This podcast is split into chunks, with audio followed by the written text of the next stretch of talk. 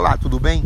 Amigos e amigas, quero voltar a comentar com vocês a respeito do processo eleitoral que estamos vivenciando nesse momento aqui no nosso país.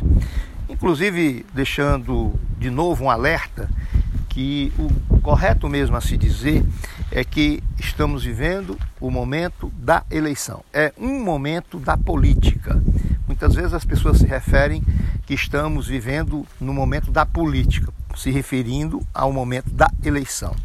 Então, a, a, a, política nós a vivenciamos cotidianamente. Tudo na nossa vida tem a ver com um ato político, diferente do momento da eleição, que é o momento em que, dentro da política, se discute, se busca fazer a escolha daqueles que vão nos representar nas mais variadas instâncias do poder político.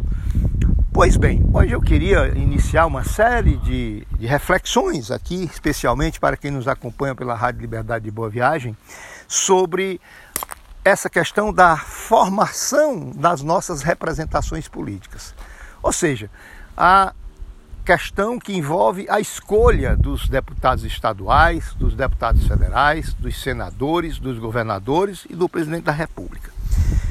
Vejam que cotidianamente a gente escuta na boca de todo mundo né, muita reclamação sobre o que se fala da, do descompromisso dos candidatos, aqueles que são eleitos, com a população.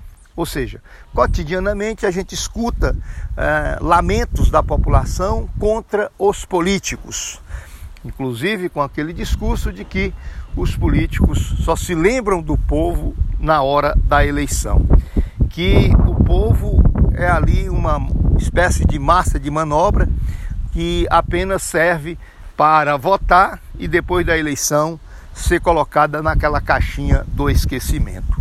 Isso todo dia a gente escuta, não precisa aqui eu pedir o testemunho de vocês que eventualmente estão aí me ouvindo.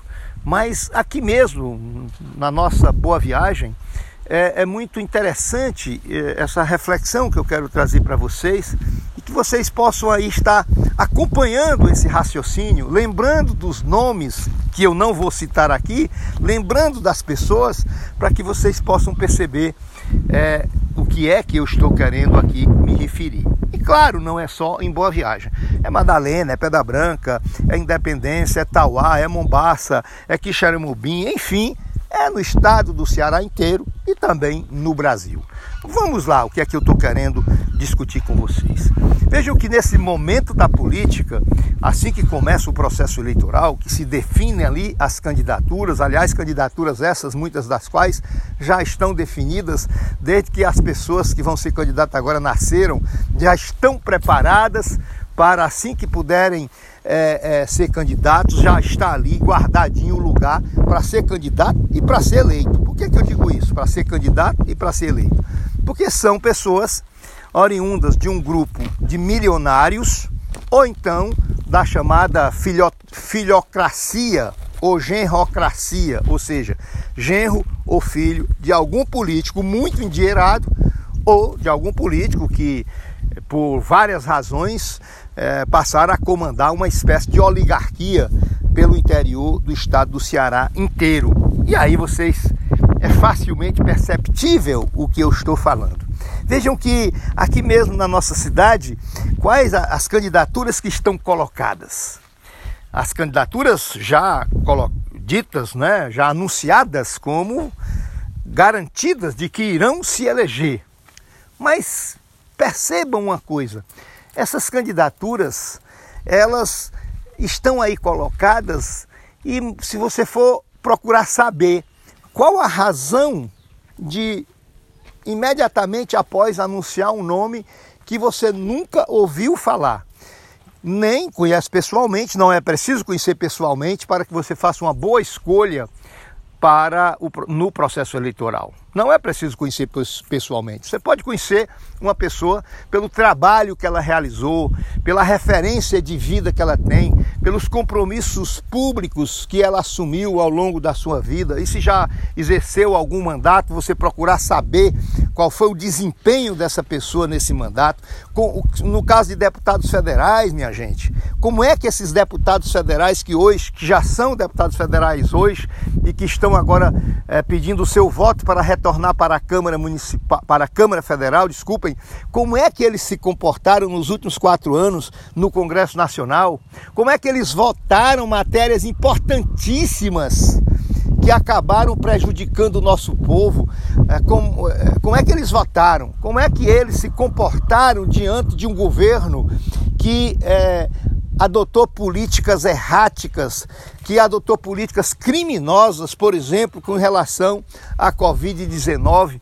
Como é que é, eles se comportaram na hora em que foram votar né, os, aqueles projetos que retiraram direitos de milhões e milhões de trabalhadores. Então, não precisa conhecer pessoalmente, mas prestem atenção, porque é que esses candidatos aqui mesmo em Boa Viagem, que estão aí já nas ruas pedindo o seu voto, ou os cabos eleitorais pedindo voto para eles, porque é que eles, alguns deles recém-saídos dos coeiros, porque é que eles já se colocam como grandes candidatos e com grandes possibilidades de ser eleitos? Se não pela força do abuso do poder econômico com, com compra de lideranças, compra de vereadores, num mercado infame da corrupção eleitoral. Então, não, não se justifica você ter né, candidatos a deputados federais, candidatos a deputadas estaduais e deputados estaduais, que você não tem qualquer referência a não ser a referência de que é, de que é filho ou filha de fulano a não ser a referência de que tem muito dinheiro para programar, articular uma campanha em torno da compra de lideranças políticas e de cabos eleitorais. Então eu concluo dizendo nesse meu primeiro comentário.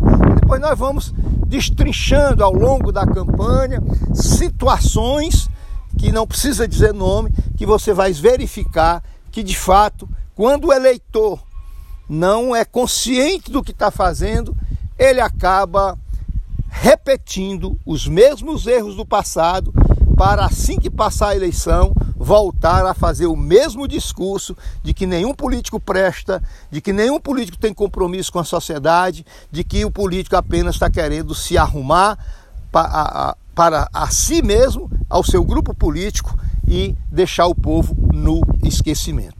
Vamos voltar a esse tema em outros momentos, mas fica essa nossa primeira reflexão. Grande abraço e até amanhã.